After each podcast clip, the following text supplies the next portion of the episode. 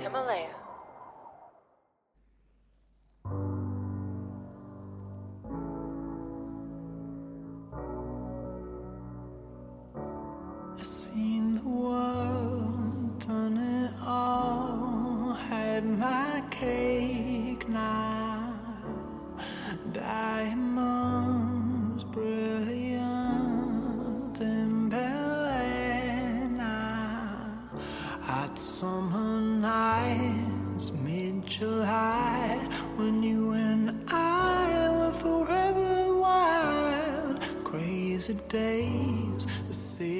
大家好，欢迎收听这一期的子非鱼。今天我邀请了我的好朋友 Zena 来和我一起录这期播客。我们想讨论一个很神奇的事情，先跟大家科普一下，是在五年之前，我们两个人本科即将毕业的时候，我们在北大突然间收到了一个活动的通知。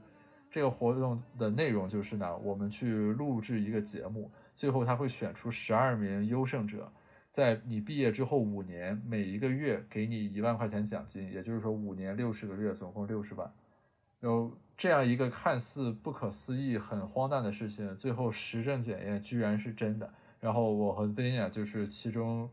两个领到了这笔钱的人，所以我们今天其实是想一起聊聊这个事情。一方面给大家展示一下这个世界荒诞的一面能有多荒诞，另一方面其实也是复盘我们过去的五年，因为这个事情给我们带来了怎样的改变。Hello，欢迎来参与录制这期播客。Hello，大家好，我是 Zinia，感谢 Gareth 对我的邀请，能够参加这期播客的录制。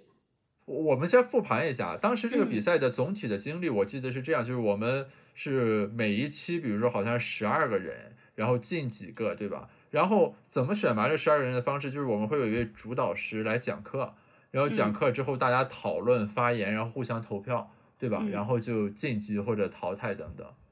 嗯，嗯，你你当时是怎么知道这个事情的？我觉得还蛮偶然的。我是在报名结束前最后一天的凌晨，在我们班的班邮发现了一封邮件，刚发过来，就说有这样一件事儿，呃，然后我就加了里面那个联系方式的微信，问他，就是那个 H 姓师兄，然后就说这个六十万是真的假的？他说反正对吧，也没啥损失，呃，报名门槛也挺低，你就报名试试。然后我就报了，对，就是没有什么决策过程，反正也最后一天了。你当时没有觉着这个东西是传销或者说这个骗人的之类的这个想法吗？没有想那么多，我我我这边不太一样，我当时是说，就是我是没有收到所谓的那个邮件，他应该是就是他不是对北大所有的毕业生都进行了这个地毯式的宣传，我是在朋友圈看到了一个这个推送，然后当时呢，这个推送说的就是说，就是只要报名就抽 iPhone，然后最终的胜出者呢可以得到六十万。然后我第一反应就是说，这肯定是一个传销或者那种骗子之类的活动。只是我比较诧异的是，这种活动居然骗到北大来了。然后呢，他当时我记得很清楚，就是说他的报名方式是要交一篇读书笔记，对对？吧？嗯然后我那我心想，就是这跟我没关系。结果呢，在报名开始的第二天，就真的有我认识的同学在朋友圈晒出来，就是他作为报名的人抽中了那个 iPhone，然后当时拍了一个照片。然后在那个时候，iPhone 还是比较奢侈的奢侈品，可能现在也是。就是，然后是说我一看，我说这个是玩真的。然后当时是怎么着呢？就刚好我花了很长的时间把那个《平凡的世界》读完了，就是路遥三卷本的那个小说。然后就是读完了之后心潮澎湃不能自已，我就写了一个自己读完这个《平凡的世界》之后的这个心得体会。里面印象最深的一句话就是“劳动让生命之树常青”。然后后来我就想，反正这个 iPhone 既然是真的，剩下是不是真的不一定。但我本身写了这么一个读书笔记，我就把它投过去了。你你刚才说，我突然想起来了，我当时好像是为了那个手机就是当时保研成功了嘛，也确实有时间，然后觉得哎，就鼓捣鼓捣，看看能不能抽个手机。嗯那看来咱俩这个就最初始的那个 motivation 是一样的，就是我们对于后来的六十万其实没有怀有很高的呃，期待，对吧？我当时觉得可能不太可能。对，但 at least 就是说，即便为抽一个手机，就是这个嗯写个读书报告也还 OK，、或者交一下，对吧？对，这个啊、看来源头总是有或多或少的这个偶然性。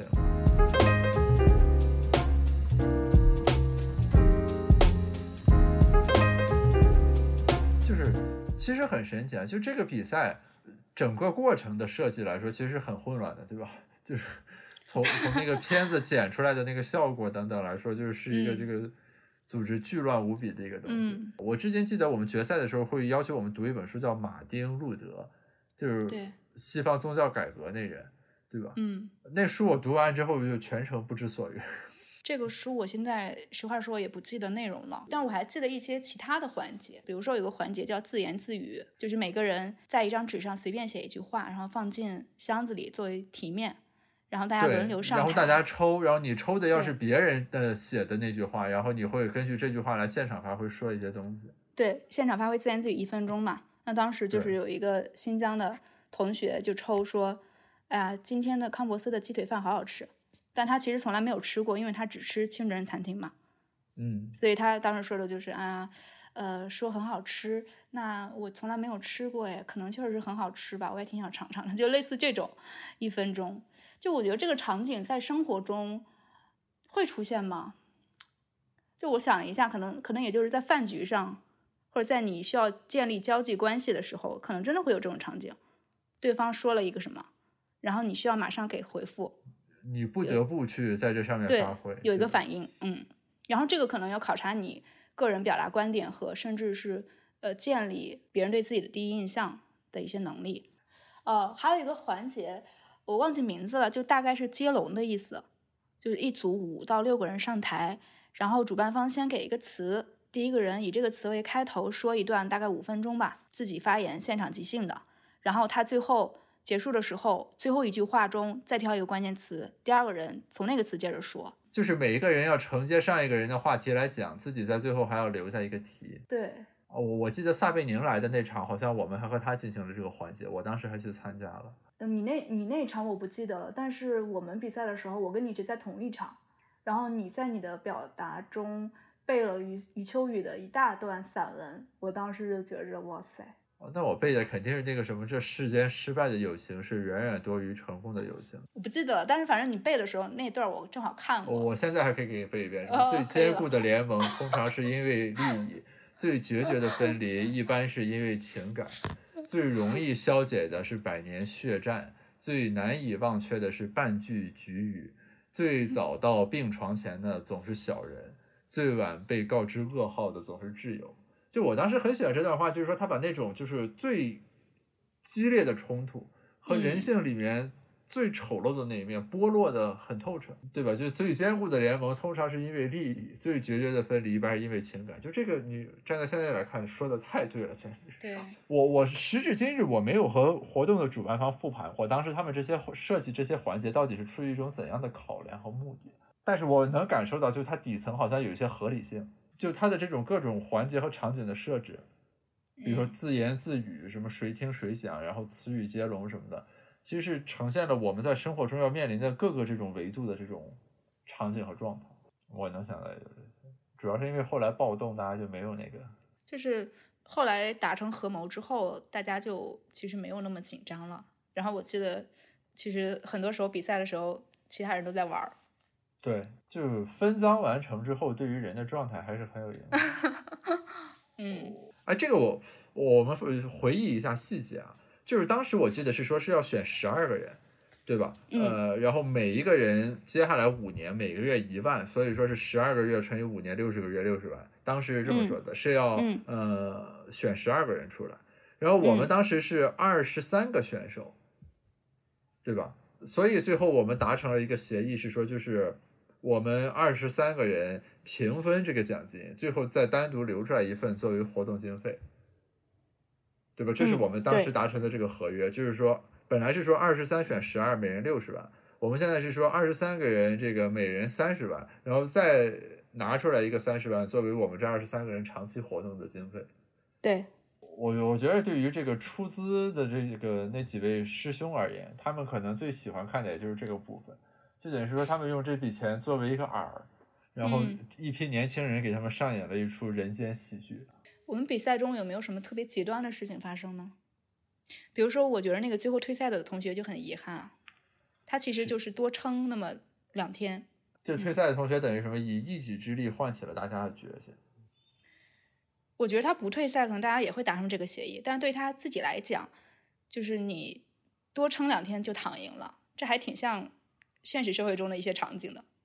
你永远不知道打井打到那么深，可能马上就要出水了。但其实就是呃，我回想起来了，就是说当时是有一个同学，呃，总体原因是说，因为我们录制环境的那个甲醛太浓，对吧？然后他就表示不满，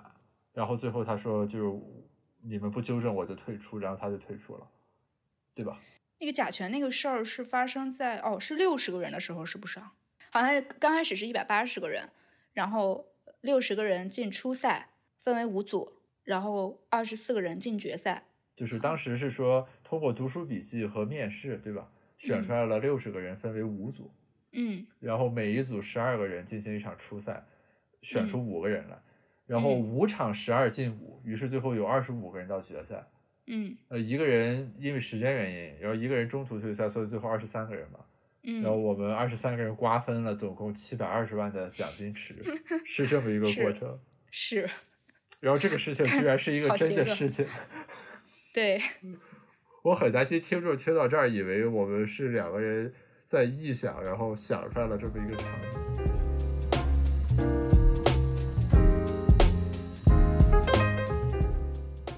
所以说，我们这是五年前的事情了，对吧？正正好好五年前，因为我们是一五年毕业的那年，可能五年多了，五年半。对对对，因为是一四年的九十月份，对吧？啊，嗯这个活动开始宣传的嘛，现在是这两两千二零二零年了，已经到这个时间了。所以就是于你而言啊，我不知道，就是你觉得这个东西对你带来的改变，或者说就是这个转变有什么呢？最直接的转变就是它直接改变了我这五年的整个的走向，因为当时它是在我本科毕业的那个时点嘛，本来我嗯。是要去读金融的硕士的，然后后来就没有读嘛，现在工作五年，所以这五年是完全不一样了。对，就这个我理解，就是说从嗯。具体的形态上来说，你本来要去嗯。读书，后来没读，直接工作了。嗯。就除了这个形态，或者说这个再往下挖一层，它给你带来的是什么？因为就是也有可能是这样，对吧？就是你当时去读了书，读两年或者三年硕士，然后之后工作。如果这个转变只是说从一个读两年书之后再工作二加三，变成了你直接工作了五年，其实这个转变可能并不一定是很实质的转变。就假如说到了，就是你如果去读了硕士，然后工作五年，到了二二年，和你直接这个工作到了二零年，那可能没有很本质的差别，只是中间多了个两年的硕士阶段。但是我的感觉是，应该除了这个之外，还有其他的改变和突破，对吧？呃，这样吧，就单抛开具体形态的行为，比如说嗯做了什么工作、怎么生活，抛开这些，就单单说意识上的，或者我个人对于社会的看法、观点上，呃，我觉得不能说所有的改变都是因为这件事儿，因为确实无法辨析了，因为你毕毕竟没有走另外一条路嘛。嗯嗯呃，我单就这个比赛在当时给我留下的那种我现在还能记得的那种感受来讲，我觉着还是一个挺不小的冲击的。因为我从小来讲生长的环境算是一个比较单纯的环境，社会经验很少。我你的就记得单纯是指就是一直在学校里不断的考试升学，考试升学，是吗？啊、这是一方面，还有一方面就是我整个家庭环境啊，就成长接触到的人啊，也都是可能就是国企的职员啊，就这种比较就所谓很正，对？对，就比较普通的生活，所以对于嗯其他的场面，我是见识很少的。就当时参加这个比赛呢，嗯、首先就是有其他的很多同学嘛，以及呃导师们会在很多环节中问到的一些问题，然后哎能看到别的同学的一些经历，我就觉得嗯哦还有这样的，就是比如说啊，呃我我跟我宿舍的姐妹们，就是我们就觉得哎特特别好关系。然后当时我记得是面试的时候啊，那个导师就问说：“你讲讲你跟宿舍人的关系。”然后有个同学就说他跟宿舍的人怎么闹矛盾啊什么的，我就觉着哦还可以这样，就是这个现在可能回想来讲，呃那肯定是有那样的呀。但是当时我就会觉着哦原来世界还有这样的，就是算是一个启蒙吧，开启了对于真实的社会的认识的一个一个起点。其实我我跟你的感受是刚好是怎么说呢？就是也不是完全不一样吧，但是其实是比嗯较有差异啊。嗯，就我我当时其实没有太多的关注到，比如说在那个节目里面，其嗯他的选手就这个议题表达过什么。因为就是坦率来说，那个时候的我正是就是整个人呃最锐利或者就是少年心性最旺盛的时候。当时就是我去参加那个节目的时候，我的总体感觉就是说，OK，就是我是俯视你们的啊，咱们大家来谈笑风生，对吧？我说的时 候，我讲的肯定比你们都要好，你们都应该听。就是这是那个时候的我的一种状态，就是因为当时还在打辩论嘛，等等，就是他把这个人。再加上我这个本身学科它非常讲究逻辑等等的这个东西，就是使得整个人在表达和这个呃与人交流的过程中呈现一种很锋利的状态。然后给我印象最深的是什么呢？是当时就是呃我们录节目之前对吧？中间有一个培训，就是几位导师和我们聊天，然后当时抛出来一个什么话题，那话题我已经忘了，我就噼里啪啦一通讲，而且我觉得就讲的特别好，因为语言也流畅。然后这个文采斐然啊，而且我觉得讲的也很有深度。然后讲完了之后，当时这个一位导师就问我说：“这个你是谁？”我当时就完全没有 get 到这个问题。然后他就又重复了一遍，就是说，他就问我说：“你刚才在说这番话的时候，你是谁？”然后我当时就是很不耐烦，你知道吧？就是我我就会直接说：“我说你这个问题没有任何意义，对吧？我是刚才说这番话的这个人。”然后当时这个导师就就是怎么说不禁莞尔的那种感觉啊，就是我本来预期是说对吧，我们还可以辩论或者争辩一下，就是我说你这问题问的很傻逼对吧，就是很差啊，你问什么我是谁这种问题有什么意义？你看我答的也很好对吧？我是刚才说这话的人，但他当时那种状态就是不禁莞尔，然后也不做争辩，说这个呃咱先继续，然后你可以回去再继续的想这个问题，然后就是当时就是类似于这样的这个环节。会给我一些怎么说呢？就是我当时肯定依然是一一种抗拒的姿态，就是说你这问这问题没有意义，对吧？这个就是我那个时候正是理性精神最旺盛的时候，就一切就是说这个问题咱拿下来拆解它的逻辑要件，什么结构要素都有什么，对吧？你这种什么你是谁的问题，就玄学没有意义。那后来比如说前两天，去年我再见到他的时候，然后聊起来，然后他就说说。我如果现在再问你一遍，你是谁，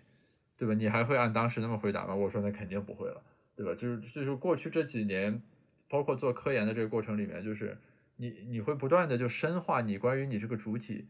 是谁的这样一种认识。哦，我觉得这个是当时其实给我播下了一些种子，并且在接下来几年里持续的推动我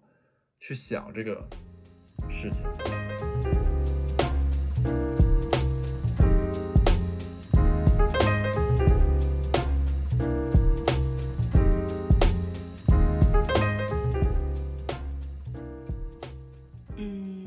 我不知道你有没有一种感觉，就是我当时对这个整个比赛的印象，就它是一个微缩型的社会。嗯我我其实当时对这个活动完全没有把它当做一个社会来理解，我是很单纯的当成一种类似于考试或者比赛，就是就跟辩论赛什么四进二，然后再定冠军，就是这样一种状态。你为什么会觉得这个是一个社会呢？呃，我觉得两个原因吧。第一个就是我个人的原因，因为我在比赛中的过程还蛮跌宕起伏的。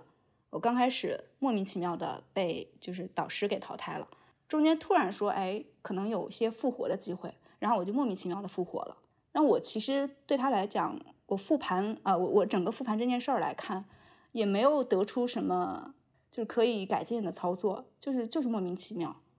我觉得社会可能就是有有这种因素在。第二就是可能非我个性化的因素，比赛中的很多环节就是很无厘头。对这个我认同。我印象比较深的是，比如说当被淘汰的八个人要复活一个人的时候，当时那个节目的表述叫做“呃，其中七个人再次被淘汰”，就是他始终不说就是那个被选中的那个人怎么样，他始终强调就是说要对这些人进行再淘汰，什么对这个人进行三次淘汰啊，对这些人进行最后淘汰。就是当我直到现在啊，我没有复盘过，就是他那个这么设计的目的是什么，但当时给我印象很深。就是说，他的所有的表述和在环节的设置，始终强调的是说，就是往下看的那种视角，就是对吧？咱一般比赛叫做，比如说，呃，八名待定选手复活一个人，对吧？或者什么四个人晋级了两个人，他始终强调的是，下面我宣布被淘汰的人是。我印象最深的是，整个活动到最后，主持人宣布最终的结果的时候，他始终宣布的就是说，张三。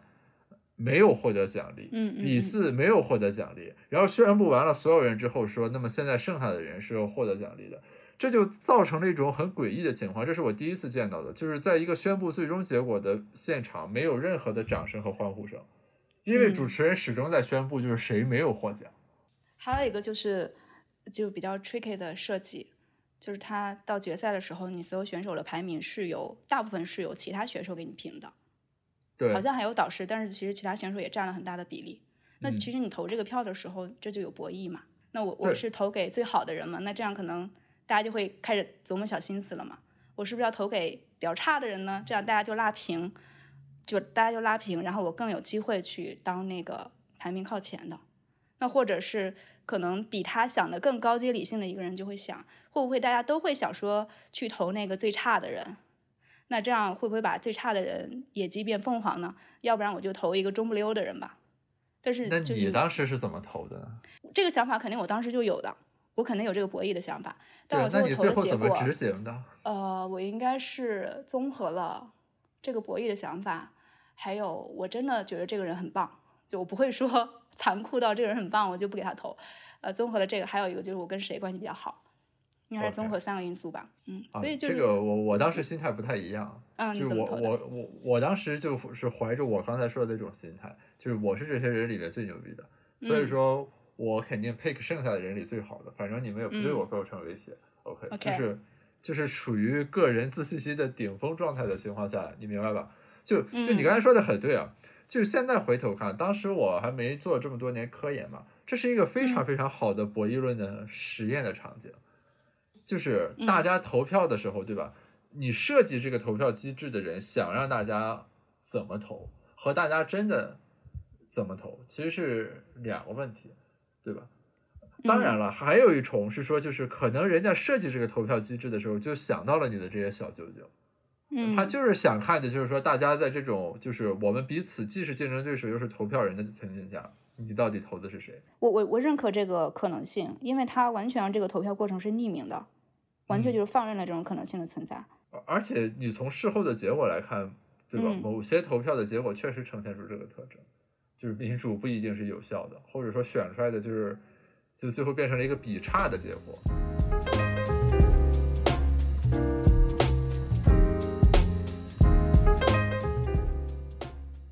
当然，我们也用了自己的方法去化解了这个问题。哦，你是说我们最后那个合谋对瓜分的这个合谋方式啊，嗯。呃我回头看啊，当时实在是就是不知为什么，居然会对这样一个合约有信心，因为是其实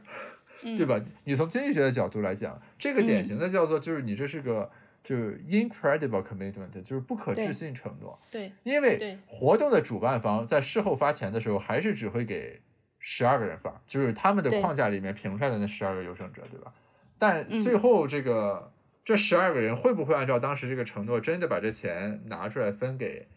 剩下的人，其实完全是未知的。因为最后他奖金是有签协议的嘛，那所有这个是奖金的所有就是活动主办方就是发给那十二个人，对。对对，那这这十二个人，他们跟另外的十一个人一对一的关系又没有之前只是口头约定，而且甚至我我回忆的，我回忆起来，我们当时最呃最开始达成这个协议的时候，并没有达成一对一的对子，就是笼统的讲，我们二十三个人是个集体，然后等到比赛结束之后才对去，然后我们当时是说什么根据大家什么在国内、在国外谁和谁嗯比较熟等等，才定下来到底是哪十二个人分给各自分给哪个对应的人。这个事情从头到尾就有一种这个玄幻的色彩，你知道吧？就是直到嗯今天说起来当时这个情况的时候，我都依然会感觉有一点恍惚。对，只是说可能大家都涉世未深，然后又觉得都是同学，就没有人去考虑这个合同的问题。有点像什么二鸟在林不如一鸟在手的感觉，当时。对，对我我也有印象，就当时因为中间有起义，有人退赛，然后所有人的状态其实当时是稍微有点疲惫，就是大家嗯其实都是对六十万有想法，但是又都感觉就是这个不确定性很大，以及那两天的状态会让人感觉很不可承受，于是大家就这个呃达成了这么一个契约，而且达成这个契约的那天，我还记得就并不是所有的参赛选手都来了。对所以某种意义上，其实这个契约还不一定赢得了所有人的一致同意，但反正最后就是这样了，而且就照此执行了。这个钱对你而言有用吗？对我我们纯粹从个人挺好奇这个问题，啊我想问问你是怎么花的？哦，我其实就是正常的把它当做我的生活费了，而且就是说，嗯就我的理解就是说，就是他，就是我和你们的认知可能不太一样啊，因为你本来做学问的人，其实面临的一个 trade off 就是说很多外部的所谓这个物质和利益的诱惑。特别是我在光华的话，那身边很多同学会去投行或者各种机构实习，其实薪水是很高的。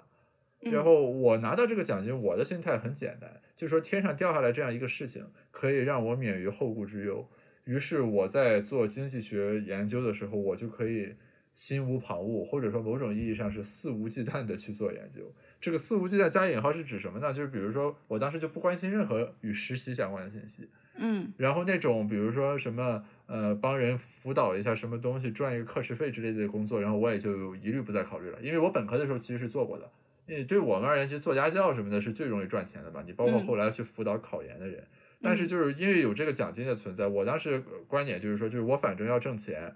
然后现在钱已经有了，于是我就要把时间省下来，呃这是我当时的这个想法。嗯，只是这里面有个特殊条件，是因为我在读书，所以说其实我的生活支出没有那么高。比如说，我不需要关心什么房租、水电这种东西，因为在学校嘛，这些支出很便宜。所以说，就等于是说，对一个低支出需求的人而言，你刚好来了一笔钱，把他这个支出给覆盖掉了，于是就使得其实我相对而言处于一种比较自由的状态。嗯，但这个与你们而言可能不太一样吧？是因为我们等于是已经进行业了嘛，嗯本身就是要想着去赚钱的。对，其实，呃，我们达成合约之后，每个月只能拿到四千块钱，扣掉百分之二十的劳务所得之后，这个钱其实对于可能工作的人来讲，你如果说我不工作了，我就在家就可能琢磨点梦想或者是准备创业的话，其实是不够的，因为它是不够生存的。OK，所以它提供的是一个缓解效应吧，就是比如说，它可以让你在选择工作的时候，当面对呃金钱就薪薪酬跟工作内容的冲突的时候，你更有底气一点去选我喜欢的工作。当然 OK，这个就是就是说，假如说原来比如说一个工作对八千你喜欢，一个一万二你不太喜欢，你就只能去选一万二，因为钱多。现在有了这个四千，其实你就可以去选那个八千的，是这意思吗？对，就这是一种心理但上的是其实不。理性的，按道理来说你还是应该去选一万二的，因为那样你可以赚一万六总。是，所以这种这种缓解，一定程度上来讲，也是一个坏事儿。就是你老觉着我有一点优越感，就是哎没关系，我还有多余的一部分钱，但其实你可可能可以争取的更多。这个其实很有意思啊，就行为经济嗯学上有一个东西，就研究的东西叫做 mental account，就是心理账户。它意思嗯就是说什么呢？就你手里的，比如说就是你这个奖金里四千块钱的每一块钱和你工资的每一块钱，其实是应该是完全是一模一样的钱。对，对吧？但是其实，在你心理认知上，你会把它分成两个账户。对，这一部分好像是个奖励，或者说天上掉的那一部分是我的工资，然后它之间是有一种置换关系的。因为就嗯放在刚才那个情境下啊，如果就是八千的工作和一万二的工作，你会选一万二的话，给你一个四千的奖励，按道理来说完全不应该改变你在这个选择上的态度，对吧？就你还是应该选一万二的，然后最后总共得一万六。但是因为这个四千，你就会调一下这个态度，有可能转到这上面了。这可能就是一个因人而异的问题了，因为你还要考虑你个人在工作中的快乐的这种效用嘛，以及你整个跨时间长度上你个人能力的成长。我嗯就是呃从这儿说的话，其实就嗯是这个活动带给我的一个很重要的认知是，让他他让我重新感知了钱的价值或者含义是什么。嗯什么意思呢？就是说原先在我直就是我这个个体所直接接触的人里呢，呃，也会有很有钱的人，或者就家里比如说呃有上市公司等等有这种人，嗯，但是就是其实从他们身上，我不会直观的感受到一个人有钱或者说花钱是一种什么样的概念。你明白吧？就就他不会在我面前演示说，OK，我现在要转账一千万打到这个账户上，啊你过来看一眼。嗯，但是参加完这个活动之后，我会实实在在的知道，OK，有人会拿出来六十万乘十二，这七百二十万的奖金，加上整个这个活动的制作费用，可能要上达呃千万的这样一个预算，然后来嗯搞了这么一个事情。虽然我从中得到的只是很小一部分啊，但是嗯我就会知道，OK，就是当你有了很多钱之后，钱会通过这样一种方式再分配，等等等等等等。所以说，其实坦率来说，就是它在一定程度上缓解了我的焦虑，让我在面对所有和金钱相关的问题的时候会变得更坦然。呃，这个机制不是说因为我每个月多了四千块钱收入，你明白吧？啊，而是说就整个这个过程，但是我明白哦，原来有钱人是这样的，钱是这样花的，然后，然后这个过程也就是这样，啊，嗯，所以，但是我感觉啊，就是当时我们一起参加的选手里面，其实有人的认识恰恰是和我相反的。也就是说，他对钱或者说对贫穷的恐惧反而进一步加深了。就是因为我和有的人交流的时候，他自己会有这种感受，就是说他原先可能看不到那半边的世界。比如说我们说所谓土豪、上市公司老总，什么买豪华游艇，诸如此类的事情，那个都是存在于传说中的。但是真真正正这个事情现在在他眼前发生了，就是有人拿出来几千万搞了这么一个东西，最后可能一地鸡毛，还白送给你们七百二十万，然后这个就会深深的。震撼到他，就是说，原来这个，比如说人们的收入或者贫富差距是这样的，于是他对于金钱的渴望，或者说对贫穷的恐惧，就会成倍数的放大。这个其实比较神奇，但我也不知道是为什么，就为什么同样这样一个事情，大家会有这么差异化的感知。嗯，其实你刚才说的这种你的感受。我是能体会到的，就我也有同样的感受，但其实我可能对这个事情，我觉得我感受还挺复杂的，就是除了我刚才我我刚才讲过的那个感受和你的感受我都有过，另外还有一种感受，我觉得可能是偏负面的，就是因为参加了一个比赛，两三个月的时间，呃，可能三四个月的时间吧，嗯，虽然经历了一些挫折，但是反正就是最后时间用的很短，然后最后拿到了奖金，获得了长达五年的一个收益，就会让我觉着。赚钱很容易，然后就会有一些盲目自信。哦，那某种意义上应该叫什么？就是 learning by 呃，就是说这个过程其实让你某种意义上习得了一种投机的技巧，或者说找到一种投机的感觉，然后形成一种错误认知，就是钱可能会来的很轻松。嗯，当时是有这种认知。那有什么实质上的影响或者行为吗？比如说你在工作的初始阶段会很浮躁吗？类似于，比如说，呃，我觉得是在面临同龄人比较的时候，会特别有自信。但其实有的自信是你自己虚长出来的。现在可能已经已经认识到了，但当时是有这种感觉的。这个情绪如果拿出来解剖，其实是很荒谬的。就是我们站在现在来看，等于是说你每个月白捡四千块钱，使你产生了一种迷之自信。对，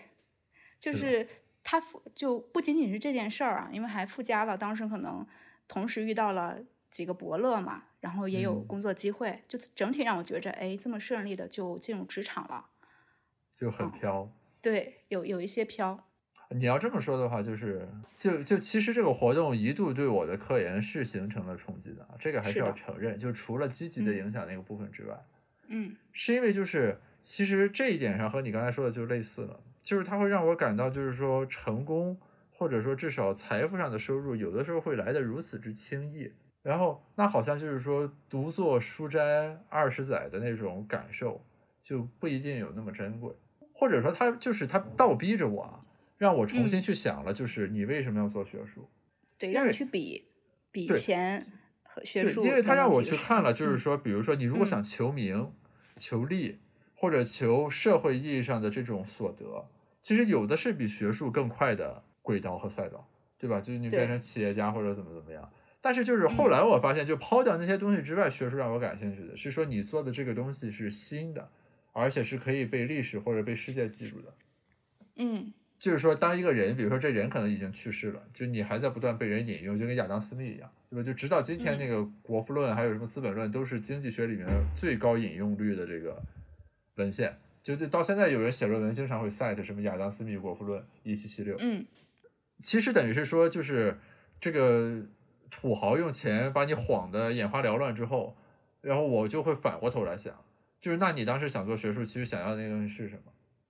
或者说等于这是一个反向验证机制。就如果说我是想通过学术来求名或者求利的话，其实肯定当时就不会再继续做。等于是说他们把这个花花世界抛出来，倒逼着我，帮助我去想清楚，对吧？其实就是学术于我而言，抛掉那些部分之外。他的那个把真理的边界往外挤了一丢丢的这个，嗯，动作是最吸引我的啊，其实是是这样的，是那这样对你来讲是好事儿，他提早的把你逼到墙角，让你去做选择。但是这样好像有一点怎么说呢？就是我们嗯就进入一种永远不会错的状态了。啊、那如果说我 放弃了学术的话，也是好事儿，对吧？就等于是说他对帮我想清楚了我想要的是什么。但是它相比于另外一种场景啊，就是就是可能你没有想清楚这个问题，然后一直在做学术，但是时常会感觉到内心不是很安定。啊是是这个我很认同。对，就是说，就是你在做什么的时候，你心里得明白你在做什么。嗯、这个话稍微有点绕，但其实是很重要的。就是因为很多人就是说，就是所谓这个时代很内卷嘛，就大家上来就要先拼、先抢，就？你看嗯光华的同学，比如说大一一进来就要先实习，就现在从大一就开始实习，但其嗯实就是那你为什么要实习，对吧？并不是每一个人都要变成 banker 或者去 IBD 的，嗯你要有这样一个机制，倒逼这个人去思考你到底想要的是什么，或者来一些诱惑，嗯，去引诱你一下，你就要反问一句，就我原来追的那东西是不是我真想要的？嗯嗯，这个其实很重要，因为于我们而言，就特别是你在进大学之前，就是所谓考试型人生嘛，就永远就是试卷，然后你答答的题最好的人会得到下一步最好的机会。对，但是真正想要什么呢？对，所以就是之前我们对这个价值问题是是没有思考的嘛，对。是，就这个也是我最近这五年，可能从那个比赛开始，去开始做这个思考的。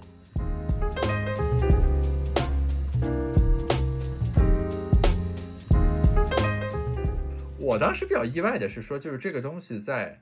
发前，就是录完节目之后，它对我们没有任何其他的约束条件。我其实心中一直有些忐忑的是，我以为主办方一定会让我为我们提一些这种要求，比如说需要我们配合他做一种什么宣传，对吧？或者他这个企业要招聘，我们需要去求职等等。所以在这个过程中，我在反复确认这个事情。后来发现，真的嗯就是说，录完这节目之后，他就给你发钱，其实很我我也是，我也是认为会这样，乃至于我其实最后并不是因为这样选择去这个这个工作岗位工作，但我工作的时候带着一种报恩的心情。就总之，这个比赛是有很多细节都是蛮超乎常理的。就总之是全程它有一种荒诞和不真实感。嗯，这种嗯感觉其实是很少有的，对吧？就是你始终感觉这个事儿是不是真的，或者这个事情是有问题的。就它和我们，比如说你在工作或者科研过程中，我要具体的解决问题，或者我现在面临困境等等，它和这种感觉是不一样的。它和你所谓的旅游、看电影之类的那种文娱消费的快感也是不一样的。它就把你整个人放在一个很虚拟的环境里，然后你会感觉这个事情亦真亦幻。这个真的很像所谓什么假作真实真亦假，无为有处有还无那种感觉。我依然记得当时我们每天去比赛之后，因为我们要去郊区比赛嘛，坐着大巴车，对，然后比赛结束完之后，再坐着大巴车回学校的时候，要路过一大片田野，然后外面很黑。就当你望向窗外的时候，你就会觉着还蛮似梦似醒的。嗯，是的，我我也嗯记得那种感觉。嗯，特别是你当时录完一天之后，你会感觉很疲惫嘛，对对吧？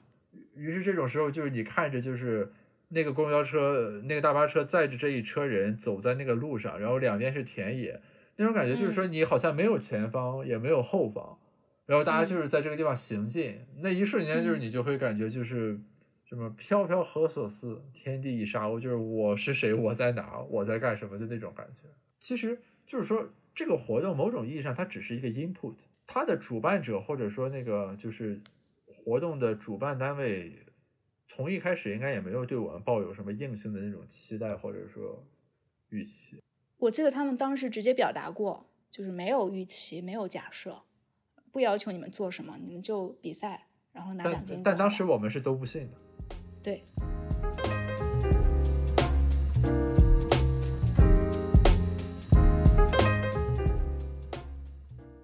这么说来的话，其实有一点遗憾是在于我们在后来的这五年，其实大家彼此之间和活以及与活动的主办方没有形成一种很经常的复盘或者追踪机制。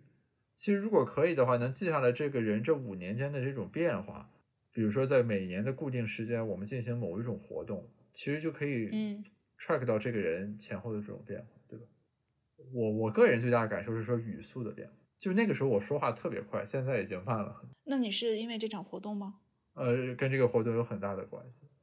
就或者说，嗯对，就是当时那个问题，说你是谁？我说嗯我是说这番话的人。就是他后来其实给我一种启发，就是他告诉我，我某种意义上被我的表达所绑架，对吧？就是当我说我是说这番话的人的时候，其实我潜意识里是说，就是我的这个表达能力，或者我刚才说的那番话在定义着我了，以至于我在回答你是谁这个问题的时候，是出来这么一个表述，嗯，对吧？我没有答什么我是博士生，或者我是 Gareth 什么我是经济学家，就是我没有这个认识，我脱口而出的是说我是说这番话的人，所以就是。后来我记得第一季《奇葩说》其实曾经有把邀请给到过我嘛，当时我也没有去，嗯其实也是这个原因。就说我就会逐渐认识到自己原来很引以为傲的所谓口才，或者说表达，嗯就是你不嗯能被他反向表价，呃反你不能被他反向绑架。你你现在去，就是我后来看《奇葩说》这个节目的时候，其实我经常会有这种感受，呃，可能大家不一定会有，我就会，你比如说嗯有时候有的人在说某一段话的这个时候，我会有一种嗯很明确的感知，就如果你过一会儿让他自己再说一下自己刚才说过什么，这人应该就说不出来了。就是一种表演式的表达。对，而且是你自己嗯入戏太深，以至于你自己已经忘情于其中，不能自拔。你看《奇葩说》这节目后来为什么他的选手会陆陆续续出现各种奇奇怪怪的问题啊？我我冒昧揣测，就是某种程度上和这个有关。